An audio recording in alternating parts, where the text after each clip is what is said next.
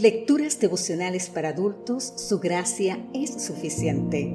Cortesía del Departamento de Comunicaciones de la Iglesia Dentista del Séptimo Día Gascue en Santo Domingo, capital de la República Dominicana. En la voz de Sarat Arias. Hoy, 3 de febrero, Santos. El libro de Romanos, en el capítulo 1, el versículo 7, nos dice, a todos los que estéis en Roma, amados de Dios y llamados a ser santos. Gracia y paz a vosotros, de Dios nuestro Padre y del Señor Jesucristo. En serio, ¿la Biblia me llama a que yo sea un santo? Qué pregunta, ¿verdad? ¿Qué significa ser un santo? Una imagen en un gran vitral colorido y costoso en lo alto de una iglesia, ¿eso es un santo?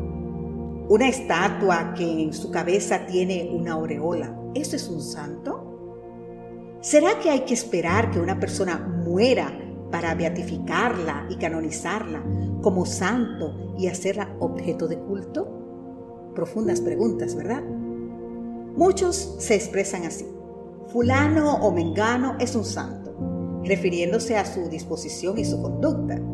Pero el diccionario define como santo a la persona que carece de toda culpa, que es perfecta y llena de bondad y que está consagrada por completo a Dios. Ahora bien, cuando la Biblia y Pablo se refieren a ser santos, siempre se trata de personas vivas. Pablo con frecuencia llama santos a los cristianos. Esto sucede unas 38 veces en todos sus escritos en la Biblia. Ahora bien, el título de santos es un estatus o un estilo de vida. En la Biblia, santo es aquello que se dedica a Dios y puede tratarse del templo, del sábado, del matrimonio, del pueblo y el sacerdocio. Así, para Pablo, la dedicación y la obediencia son componentes inseparables de la santidad. Santos son aquellos que por su profesión de fe y bautismo pueden considerarse como separados del mundo y consagrados a Dios. En este caso, Pablo llama santos a los creyentes en Roma en virtud de que Dios los ha llamado para separarse, apartarse del mundo, de otros cultos y a dedicarse al servicio de Dios. No son llamados por ser santos, son llamados santos en virtud del poder de Dios y de la obra transformadora del Espíritu Santo.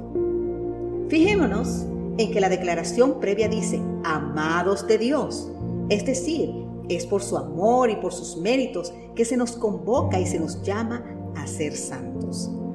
Al santo le ha sido borrada la culpa, basado en que por medio de la fe, Cristo con su sacrificio le ofrece la gracia. Consecuencia, por medio del poder del Espíritu que mora en él, esa persona decide vivir para la gloria de Dios, apartada y consagrada para servir al Señor. El que está procurando llegar a ser santo mediante sus esfuerzos por observar la ley, está procurando una imposibilidad.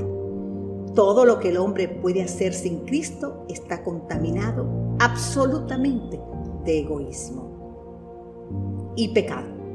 Solo la gracia de Cristo, por medio de la fe, puede hacernos santos.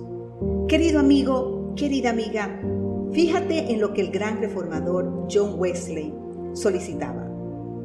Denme cien hombres que no teman más que al pecado y no deseen más que a Dios y cambiaré el mundo. Ahora bien, ¿quieres tú ser parte de este grupo? Desde hoy y para siempre, te invito a meditar en esto. Amém.